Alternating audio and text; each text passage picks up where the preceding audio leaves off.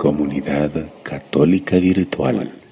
El tema que corresponde a esta hora está titulado así, defectos que acaban con la personalidad. En primer lugar, quiero decir que vamos a entender como personalidad nuestra manera de ser. Eso vamos a entender como personalidad. ¿Qué es la personalidad? Es mi propia manera de ser. Hay dos maneras de ser. ¿Se ha fijado cuando decimos, no, fulano de tal es buena gente? Estamos dando una cualidad. O sea que la personalidad tiene cualidades buenas y cualidades destructivas. Cualidades positivas y cualidades negativas. ¿De cuál tipo de personalidad es usted? ¿O qué características tiene usted? ¿Cualidades positivas o negativas? ¿Cuáles tiene usted? De las dos, ¿verdad? Porque si somos todos, tenemos de las dos, tenemos cualidades positivas y cualidades negativas. Pues lo que yo soy, esa es mi personalidad.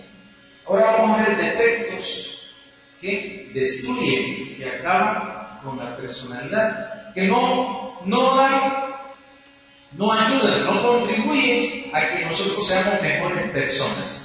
Cada una de las cosas que vamos a ir mencionando. Más bien destruyen la personalidad y acaban con nosotros. Número uno, puede notar, no controlar las emociones desagradables. Ese es el primer defecto. No controlar las emociones desagradables. Miren, hermano, emoción es la agitación producida en el cuerpo por un afecto o por una antipatía, por una tristeza o por una alegría. Esa es la emoción, es aquel efecto, aquella agitación en el cuerpo que sentimos por una alegría, por una tristeza, por un, por un cariño que nos hacen o también por una antipatía, es decir, por alguien que no nos agrada. Vamos a decir que, voy algunos ejemplos. Por ejemplo, cuando usted recibe una noticia digamos así, una mala noticia, ¿qué pasa? ¿Qué siente usted en su cuerpo?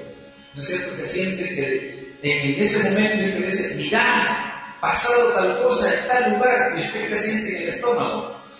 Siente que el estómago le empieza a, molestar, ¿verdad? Como que se le contrae el estómago. Otra gente dice, y sentí que se me puso el lado todo el cuerpo, ¿verdad que sí? Son emociones. Pero también podemos sentir emociones ante una situación agradable. Por ejemplo, alguno aquí está cumpliendo años y los hemos pasado al frente y le cantamos. Hoy es día muy grande vida, un momento sagrado. Y de repente vemos que el hermano empieza a llorar. ¿Qué le está pasando a él? ¿Se siente, ¿Esa lágrimas de alegría o son de tristeza? De alegría, ¿sí? se, siente emocionado y entonces hay una consecuencia en el cuerpo, ¿verdad? Entonces una emoción agradable es una sensación de contento, de felicidad.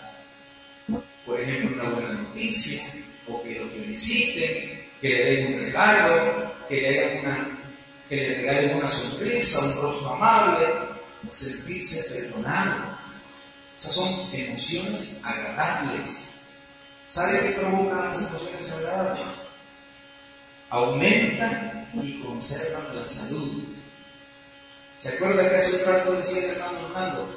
Nosotros necesitamos recibir cuántos abrazos en el día. ¿Cuántos? 12 abrazos en el día. Eso tiene relación con esto, que las emociones agradables lo que hacen es que aumentan y conservan la salud. Dicen los médicos que nosotros para alegrarnos, para sonreír, movemos menos músculos de nuestro cuerpo que para enojarnos.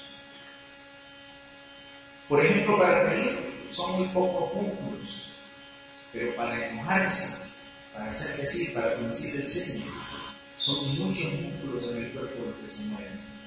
¿Usted sabe qué es lo importante de eso? Que las emociones agradables aumentan y conservan la salud. Las emociones desagradables hacen, fíjese que hay una glándula en el cuerpo que se llama pituitaria. Produce una serie de, de hormonas que son dañinas, que se riegan por todo el cuerpo y que hacen que la persona verdaderamente se sienta desdichada. ¿Sabe qué siente una persona cuando recibe una emoción desagradable, cuando no puede controlar esa emoción desagradable? Se siente inútil, se siente derrotada, se siente con. Se ha determinado que producen más del 80% de las enfermedades nerviosas que conocemos, dolores de cabeza, dolores musculares, úlceras, gastritis. Hay muchas personas que están enfermas y son producto de que no pueden controlar sus emociones desagradables. Entonces pasa que eso se, se revierte o se enfoca en el cuerpo. Hay ciertas enfermedades como las que hemos mencionado, gastritis, colitis, todo lo que termina en líquido, no. Pero todas esas enfermedades, el 80% son producto por no controlar nuestras emociones desagradables. Vamos a poner un ejemplo. De repente, vi yo un día, estaba en un lugar, estaba en una parroquia, y cantando una misa, un coro. Entonces resulta que llegó un momento en que el coro iba a cantar las letanías. ¿Y sabe qué pasó? no se las sabían cantar. Entonces ellos empezaron a dudar un poco, un poco duda en la música, un poco duda al cantarlas. En ese momento, toda la gente se dio cuenta, por supuesto, de que duda que había en el coro. También el sacerdote que estaba presidiendo se dio cuenta. Viene el sacerdote molesto, vuelve a ver con una cara de pocos amigos se le queda viendo fijamente y en el micrófono, con todo el volumen, le dice, mientras ellos estaban cantando, ¡Ey! Mejor cállense.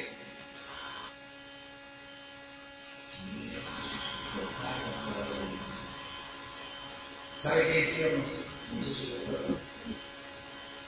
No supieron controlar esa emoción Se callaron e inmediatamente dijeron,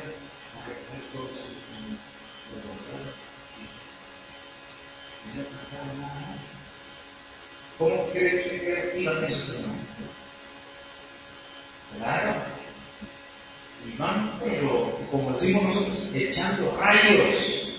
No supieron controlar eso. Lo importante es saber controlar las emociones desagradables. Yo creo que una de las cosas importante que podemos hacer para controlar las emociones desagradables es no reaccionar inmediatamente. Si usted le dice algo que lo ofende, ¿usted cómo se tiene que dar? ¿Cómo tiene que quedarse usted? Igual que la Santísima Virgen María. ¿Cómo se quedó ahí? En silencio. Todo guardaba eso en su corazón. Entonces, pero hay gente que tiene Sí, pero la gente que en el momento reacciona y dice un par de cosas, aunque después se arrepintiendo. Yo conozco otros hermanos también que cuando le dicen algo desagradable, no están contentos porque no le dicen una respuesta Y andan con eso en su corazón, no sabe controlar esas emociones. Y por ya lo dije, eso produce cansancio, dolores de cabeza, dolores musculares. Todas esas enfermedades pueden ser, ojo, puede ser la causa de no saber controlar esas emociones desagradables. ¿Cómo se llamaba el tema anterior? ¿Recuerden? Seamos artesanos de la paz. Entonces, ¿qué necesitamos nosotros pedir al Señor? En los momentos en los cuales recibimos una emoción desagradable, ¿qué le vamos a pedir al Señor? Paz. Paz el Aunque sea día. Todo tiene solución en la vida. Todo. Todo. Algunos dicen un dicho que a mí no me gusta. Todo tiene solución menos la muerte. A mí es, pues es mentira. Todo tiene solución. Las enfermedades tienen solución. Va a buscar del médico y se cura. Y si es una enfermedad incurable, usted le pide al Señor, el Señor lo sana. Y si no se sana, se muere. Ya se acabó todo, ¿no? Eso tiene solución también porque Jesús en la cruz del Calvario ha vencido la muerte. Amén. La solución para nosotros es la fe en Jesús. Así que todo tiene solución. No hay problema, no hay por qué preocuparnos. Segundo defecto, ¿cuál fue el primero? ¿Cuál fue el que acabo de mencionar? No controlar las emociones desagradables. Segundo, el cansancio. Vamos a decir que el cansancio es el gorgojo, la polilla, el comején capaz de derribar aún a la más poderosa personalidad. Es necesario darle la debida importancia al descanso. ¿Conoce usted gente que se levanta a las 3 de la mañana y está despierto? Son las 12 de la noche y no se duermen, trabajando. Señoras amas de casa, ustedes son las primeras que se levantan. Cuando todos se acuestan, bueno, en el transcurso del día, van a lavar el maíz, van a lavar los trastes, deciden la comida, la noche la han preparado, están haciendo la limpieza, están cuidando a los niños, eh, a la escuela los preparan, planchan, le lavan la ropa, los zapatos, tienen atención en eso, luego el almuerzo, luego la cena, y cuando todos se han acostado, usted todavía está lavando los trastos, todavía está quedado sucio de la cena, y se acuesta bien noche, y son las 12 de la noche, y como decía mi abuelita, usted todavía anda comiendo. Y eso es todos los días, todas las semanas, todos los meses. ¿Cómo cree usted que se siente esa hermana o ese hermano que pueda estar en una situación así? Cansado. Por eso es que cuando viene a sentarse en esa banca, solo viene a Nomás se sienta ahí con esa visita de fresca ay, qué rico, desaparecer. Por eso llama cansado. El cansancio, hermanos, lo va a llevar a usted también a enfermarse. Es necesario descansar. Tampoco vaya a extremo, porque hay, hermanos que nacieron cansados. Ya no nacieron cansados esos hermanos. Y todo el tiempo solo están viendo la marca. Y todo el tiempo andan viendo solo la cama. No, eso se llama araganería. Hay que descansar. Una pregunta. ¿Se siente alguno de los que está aquí cansado? ¿Cansado? ¿De la vida? ¿De la persona? No se siente cansado. Le voy a decir que Jesús nos dijo, vengan a mí los que estén cansados y agobiados porque yo los haré descansar. Dígale que está su lado, no sea mentiroso. ¿Y por qué le da risa? En alguna medida todos, todos estamos llamados al Señor precisamente por eso, porque estamos cansados, estamos cargados de problemas, Estamos cansados de una rutina. Y también el cansancio puede llevarnos a enfermarnos, al desgano, y luego a dejarlo todo así de la noche a la mañana y no darle importancia a nada. Eso también puede ser. Tratemos de descansar, hermanos. Usted se compromete en la parroquia, comprométase, pero tome también un tiempo para descansar. para estar en su casa, para estar con sus hijos. Pero no estar en la casa y estar dormido, no. Estar en su casa y estar con sus hijos, con su esposa. Es un tiempo para descansar, para recuperar las energías. Entonces dijimos el cansancio. Número tres, tercer defecto que acaba con la personalidad. Discutir a la hora de las comidas o comer deprisa. Eso debemos evitar.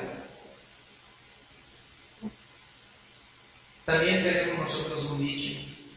¿Cómo es ese dicho? se A la fuerza ni la comida es buena. ¿Se han fijado qué feo es estar en la mesa? Ya cuando ustedes vivieron su sopa, sus verduras, ustedes empezarán a comer y empiezan a ¡Lencho!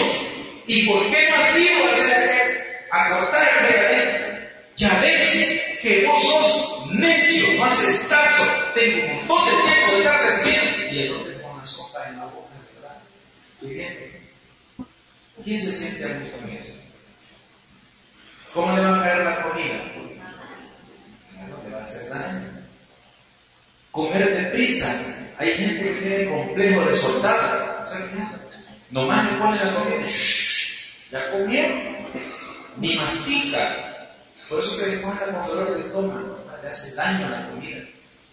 Los entendidos, los médicos dicen que hay que masticar unas 20 veces un bocado. ¿Será que nosotros masticamos 20 veces un bocado?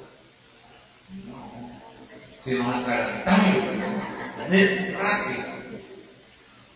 Entonces debemos evitar rápido y debemos evitar también las discusiones a la hora de comer. Creo que hay otro que Señora, si usted, y quizás eso de discutir a la hora de las comidas, hermana, tenga que ver porque son, quizás son dos momentos en el día cuando el hombre está dormido y cuando está comiendo, usted lo puede ver. ¿Verdad que sí? De ahí todo lo demás del día no pasa, no está, anda trabajando haciendo cualquier cosa. Entonces ahí aprovecha usted para sacar de su corazón todo lo que quisiera decirle. Y como ahí no le puede mover, ¿verdad? Dormido, acostado, dormido, no le movía, aunque ponga la señora a decir un montón de cosas, está dormido. Pero ahí donde está, donde está comiendo, ahí está y aprovecho y empieza a sonar. Tengamos el cuidado de que las de que busquemos las mejores condiciones, condiciones favorables para poder platicar, para poder conversar, para poder dialogar sobre las cosas que no nos gustan, pero no lo vamos a la hora de la comida. Amén. Muy bien. Cuatro, la frustración. El cuarto defecto es la frustración. Déjenme decirte que este es el defecto más extendido del mundo. Consiste en no lograr cumplir un propósito que se había trazado, en no conseguir una meta que se había propuesto. Esa es la frustración. Cuando usted quiere alcanzar algo en su vida y dice, vamos a pensar en algo que ustedes tienen todos los días usted de repente se puso a cultivar y dice, voy a cultivar esta manzana y de esta manzana yo voy a sembrar repollo. Yo quiero que esta manzana me dé, vamos a decir un número, me salga unos dos mil repollos, por decir un número. Entonces usted va, prepara la tierra, siembra, está cuidando, está abonando, está pendiente. Y de repente, cuando llega el tiempo de la cosecha, ¿qué pasa? Se viene una gran helada. Y todo aquello, todo aquello se le quemó. El cultivo se perdió. ¿Qué siente el hermano? ¿Qué siente el hermano?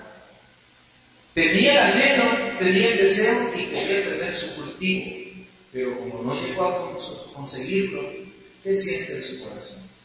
Se siente frustrado y le voy a decir por qué sucede la frustración. Hay tres causas de por qué se produce la frustración. Porque se propuso, número uno, ¿verdad? Porque se propuso un ideal demasiado alto. Han oído decir a los niños, los niños de nosotros, dicen, yo cuando sea grande quiero ser astronauta. ¿De verdad que así dice?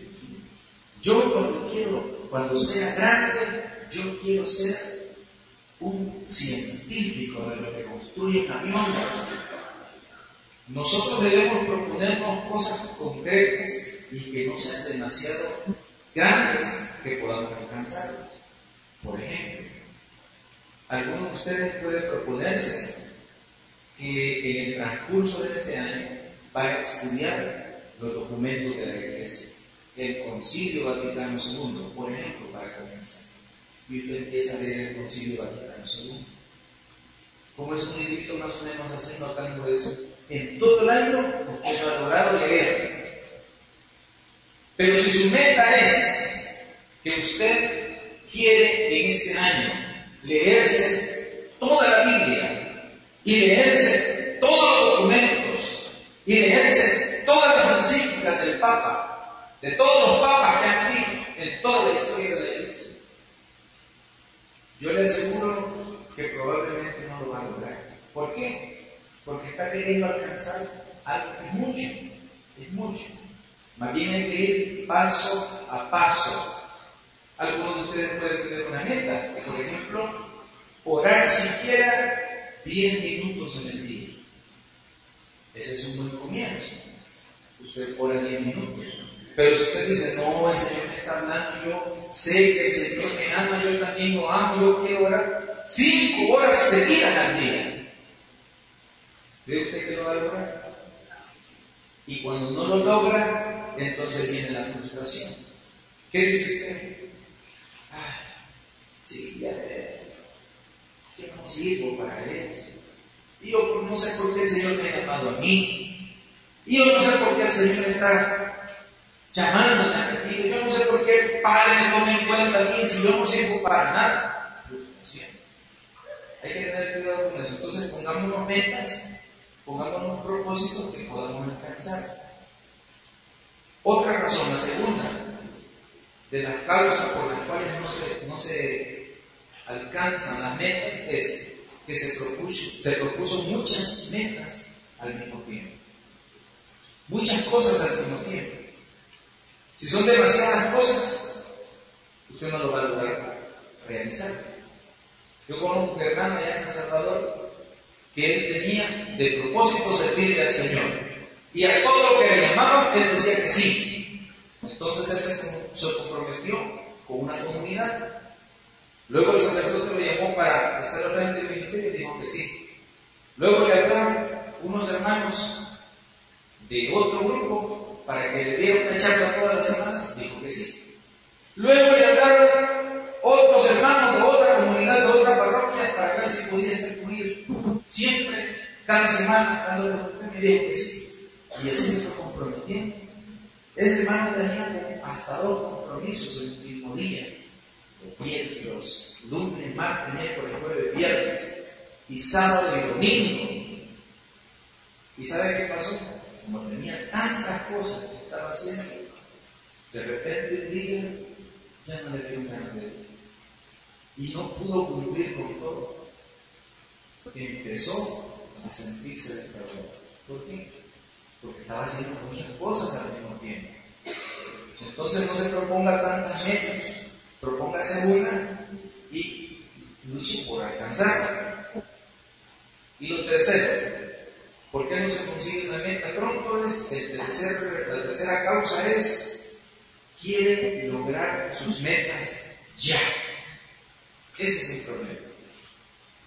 Y es que nosotros nos dejamos llevar por el mundo. ¿Se han fijado que está de moda?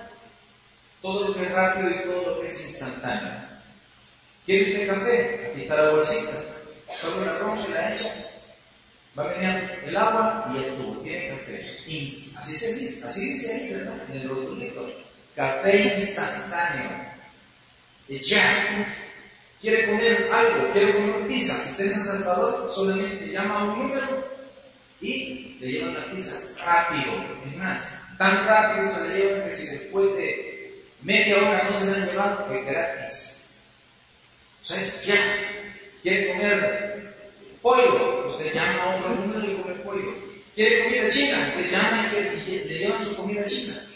Lo que usted quiera.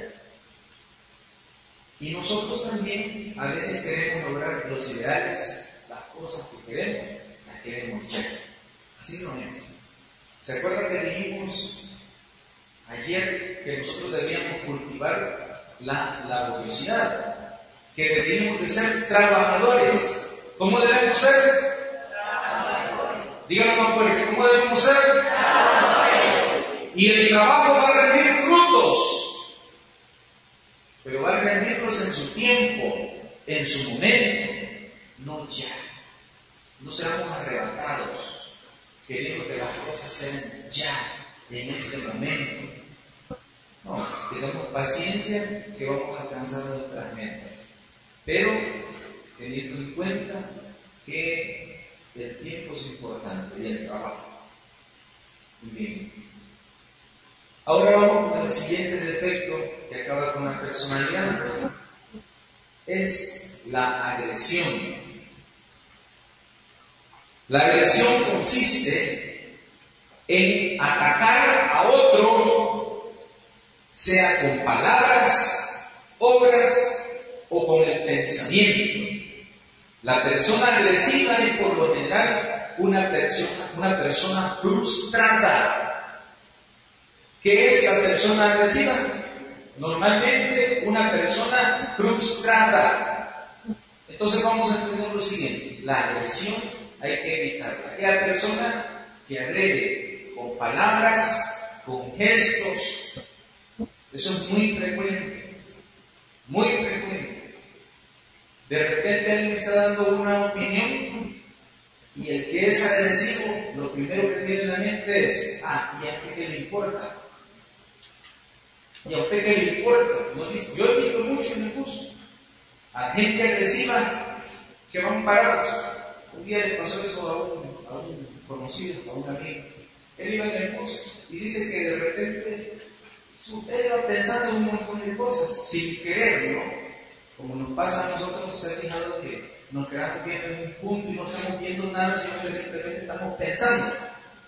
Pues dice que se quedó viendo así, para ningún lado, pero de casualidad se le quedó viendo a un, a hombre que iba ahí en el bus. Y él estaba pensando, distraído, pero estaba viendo a esa persona. Dice que el otro le dijo, ¿y vos me dirás? ¿Acaso te debo algo? ¿Qué es lo que crees? Y él ni entendía que estaba hablando porque él estaba perdido en su pensamiento. Ah, ah, dice que dígame, ¿qué? Si a vos te hablo, no te hagas.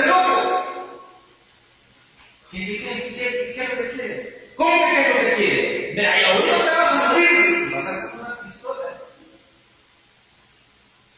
Y dice que con la pistola encañonándolo.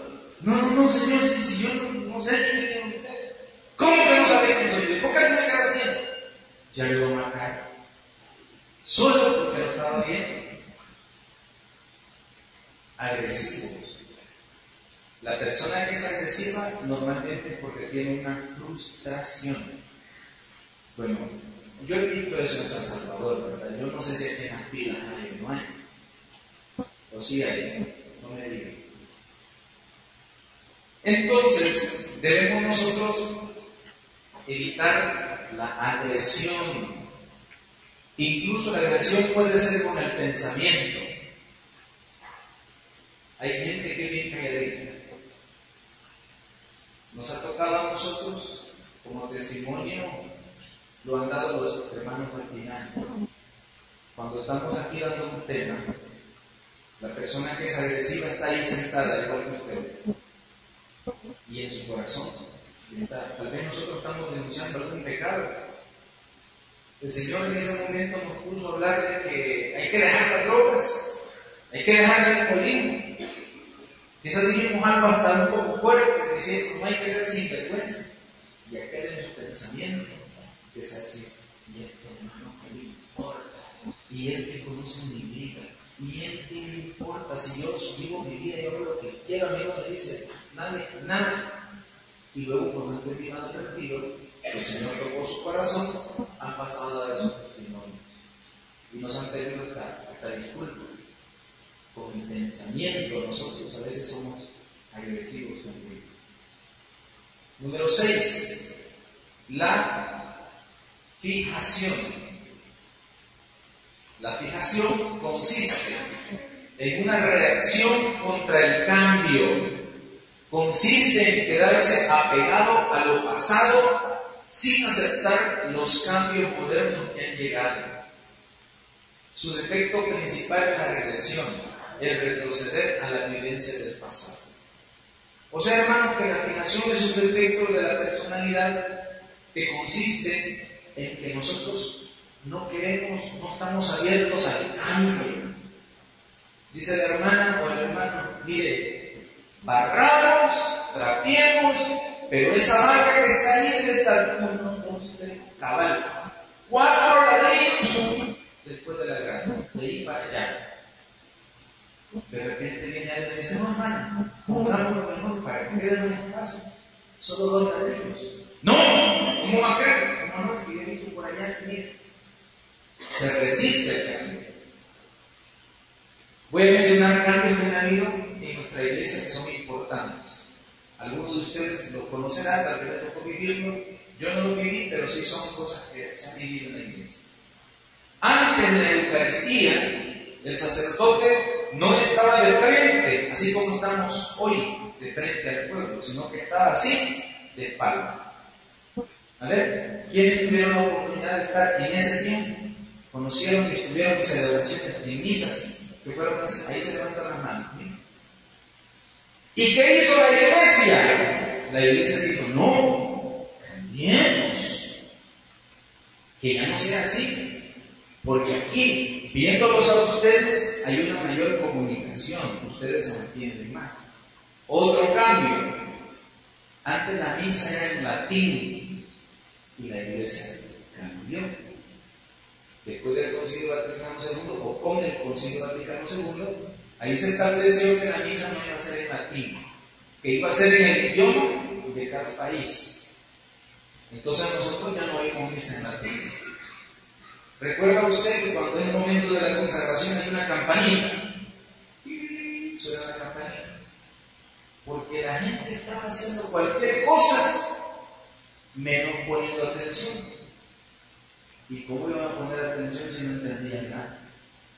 Estaban hablando otro idioma que no entendían. Eso la iglesia sabiamente cambió esa situación. Y ahora nos entendemos bien. Quiero decirte que en la iglesia todavía hay gente que quisiera regresar a esa situación anterior, que quisiera que la misa fuera en latín y que el sacerdote estuviera de espalda. ¿Usted sabía eso? Y hay gente que se, resiste y no quiere esos cambios en la iglesia, por supuesto que son cambios y cambios que son necesarios.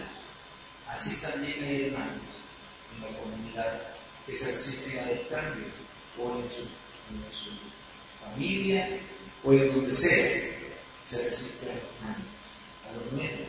Hay que estar alerta los nuevos hermanos. Conozco predicadores que no les gusta usar micrófono. Y lo primero que cuando le dan el micrófono dicen, no hermano, yo esto no lo ocupo, no me gusta. Solo porque no les gusta su voz como suena en el micrófono.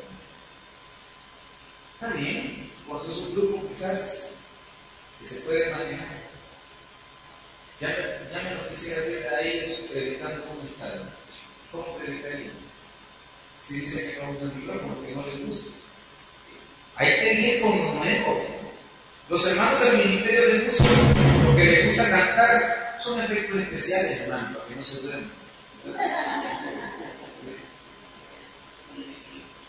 Mire, los que se dedican a la música saben que siempre tienen que estar comprando instrumentos nuevos, porque cada día salen instrumentos nuevos, ¿no es cierto?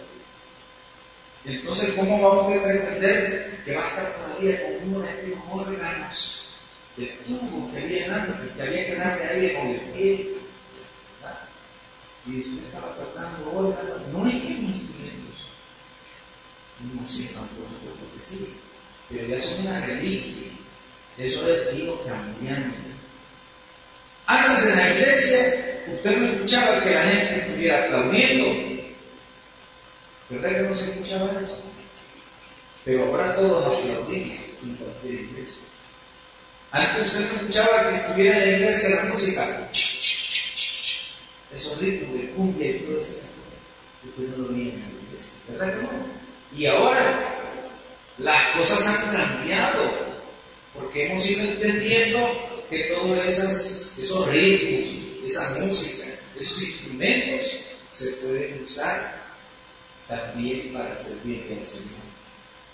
Entonces no hay que estar aferrado al pasado y estar diciendo, no hermano, como un grupo de oración de San Salvador, en donde ellos tienen un esquemita así. El pastor del grupo de oración tiene como seis puntos. Primero, la oración tal. Segundo, la oración tal. Tercero, la oración tal. Cuarto, él tiene los momentos de oración. Y no lo cambia. Lo inicio de la No, no, él está pegado con el esquemita y no quiere cambiar. ¿Por qué no se puede cambiar? Claro se puede cambiar. ¿Acaso no las reuniones nuestras tienen que ser de motivación, de alegría? ¿Cómo es vamos a estar haciendo una reunión siempre igualita? Si la hacemos igualita, entonces todos nos vamos a cansar. Tratemos de variar y agregar, no nos queremos agarrar. Como así lo hemos hecho siempre, hermano. No se pierde esa idea. Entonces, ábrase a algunas nuevas ideas y de chance también a que las cosas puedan cambiar. Número 7. Estamos hablando, de los defectos que acaban con la persona, con la personalidad. Número 7 es el fatalismo.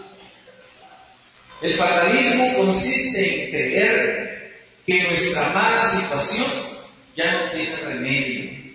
Y eso consiste. Su lema es, el fatalista dice así, yo soy así, es inútil, a mí nadie me compone. Ahorita hermano, ¿qué Yo soy así, ya a mí nadie me compone. Es más, ¿para qué voy a ir a la iglesia? Son fatalistas. ¿Sabe qué es eso? Es una blasfemia. Decir esas cosas y actuar así es una blasfemia, porque el Señor sí puede cambiar los corazones. Y nosotros somos testigos, amén. Cada uno de los que está aquí somos testigos de que el Señor lo puede hacer. Hermanos, el pesimismo paraliza y no nos deja progresar.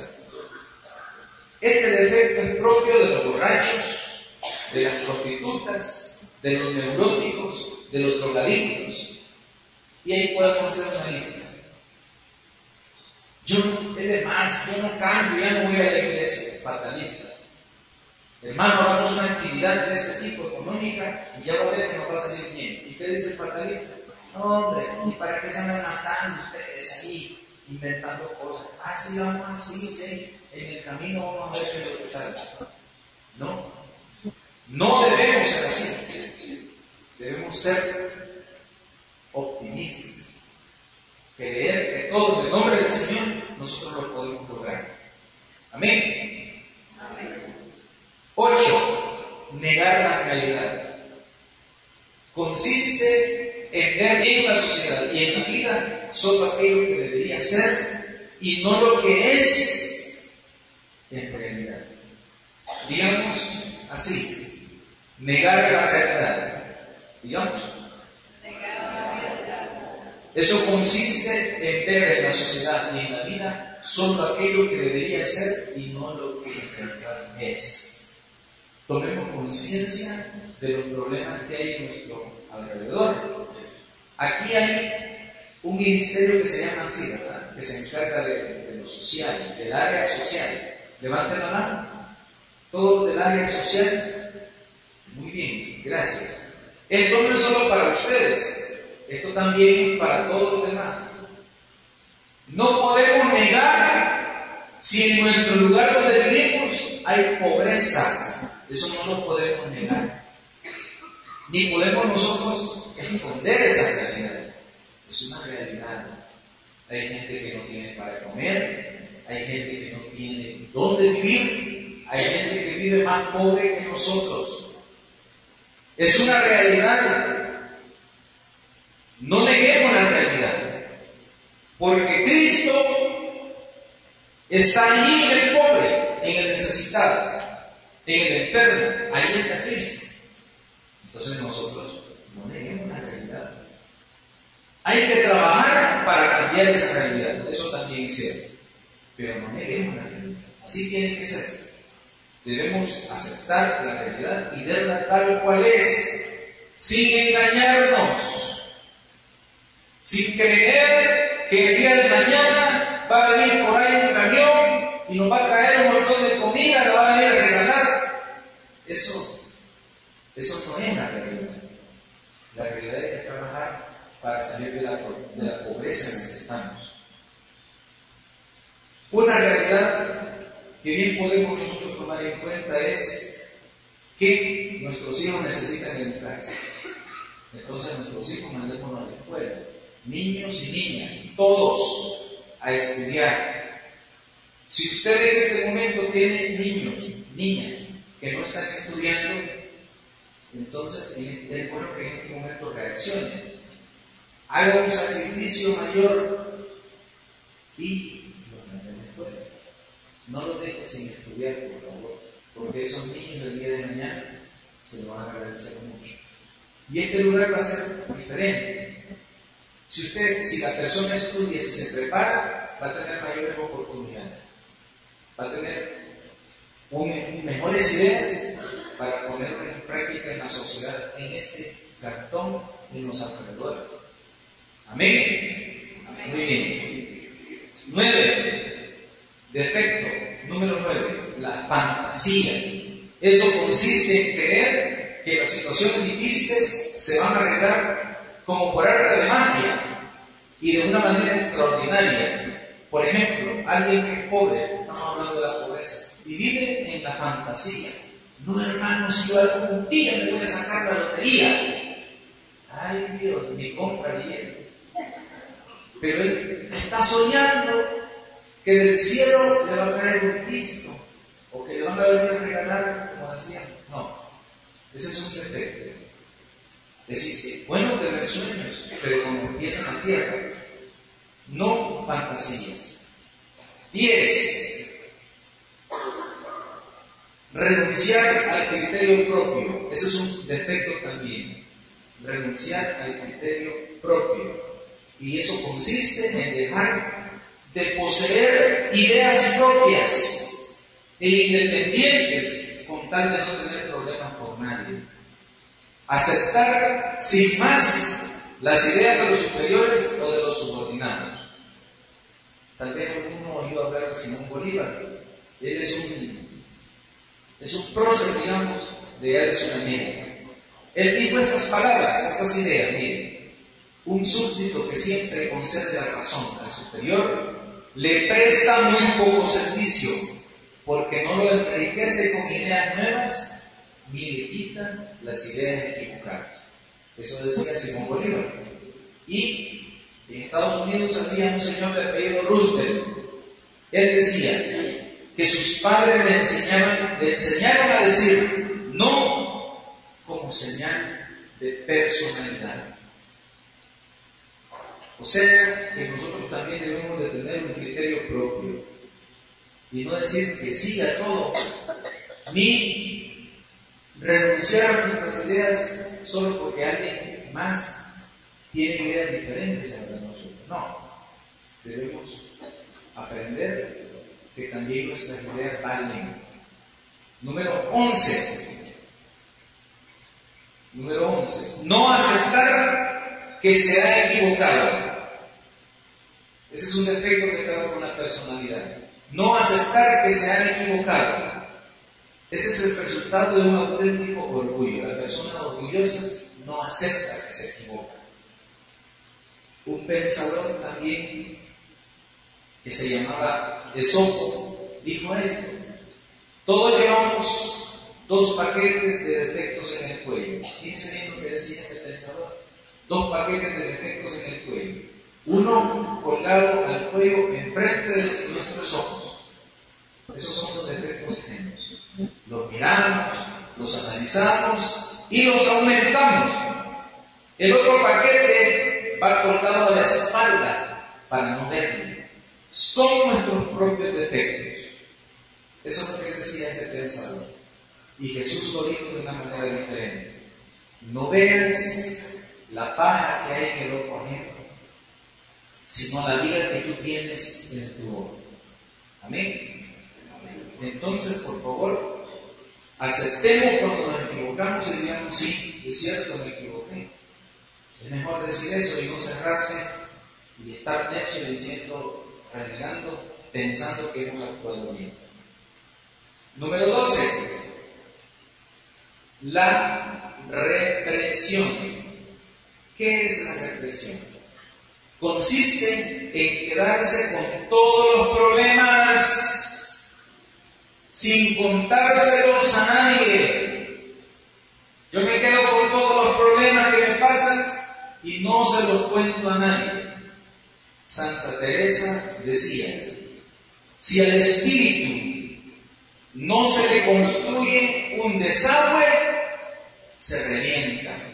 Diga lo que decía Santa Teresa. Si al espíritu no se le construye un desagüe, se revienta. Esa es la razón por la cual hay un, hay un ministerio. Ese ministerio se llama Ministerio de Sanación Interior. El Ministerio de Sanación Interior para sanar cuando la persona se ha asustado. Cuando la gente tiene un susto, es para sanar interiormente. Oigan, por eso es que el Señor permite que haya hermanos que realizan este ministerio de sanación interior y a través de ese ministerio la persona llega y lo que tiene que hacer es sacar de su corazón lo que le está preocupando. Amén y decirle sus problemas al otro hermano que le va a dar un consejo, que va a dar por él. Entonces, no reprimamos todo nuestro corazón, porque un día, como, como dice Santa Teresa, se va a reventar. Número 3. Complejo de inferioridad. El complejo de inferioridad nos lleva a tomar actitudes de agresividad y aislamiento, además a compensarnos o a compensarse con posturas ridículas. ¿Sabe quién tiene complejo de inferioridad? Aquel que enfrente de un montón de gente se saca la cartera o el rollo de billetes y empieza a contar. Está comprando un sorbete de acora. ¿Cuánto vale el sorbete? Una acora. Y él quiere sacarse la moneda, saca el pavo de billete y empieza sobre 20. Allá después de un montón de 20 y uno de uno. Ese se lo da. ¿Qué está haciendo esa persona? Está haciendo un ridículo. Eso es una, es una postura ridícula, solo para que lo miren. ¿Sabe qué se siente esa persona? Se siente menos. Quiere que por el hecho de, que le miren que tiene dinero en su mano, sentirse más estimado o sentirse más, eh, o sentirse que vale más esa persona en realidad tiene complejo de inferioridad, se siente chiquito. Hay gente que parece toda orgullosa que no le habla a nadie, creída, así decimos nosotros. Esas personas creídas no son creídas. Lo que tienen un complejo de inferioridad se sienten menos y quieren darse el taco, como decimos, de que son más. Inferioridad, entonces, complejo de inferioridad. Y el último, 14. El aislamiento consiste en apartarse del trato con los demás, por suponer que en todas partes encontrará desprecios. Esto tiene que ver con aquella gente que dice, no, amigo solo Dios. ¿Escucharon? Amigo solo Dios. Y no quiere tener amigos. Se aísla, se aparta. ¿Por qué se aparta? ¿Por qué se aísla? ¿Por qué se hace así? Piensa que va a encontrar un desprecio, le tiene miedo a ese desprecio, no quiere que lo desprecie. Como aquel que se enamoró alguna vez estuvo bien enamorado y la otra persona se fue y lo dejó. ¿Qué hace el jovencito es? La muchacha es. No me vuelvo a enamorar. Totalmente para qué. Si la primera vez que entregué mi corazón, después le voy a vender el disco.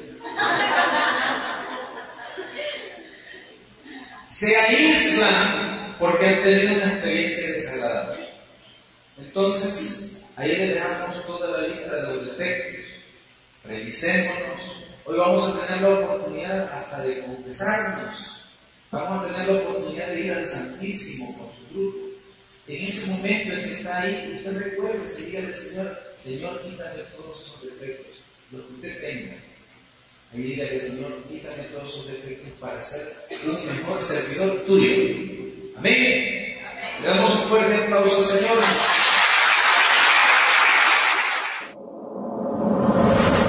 Comunidad Católica Virtual. Beato Carlo Acutis ruega por nosotros.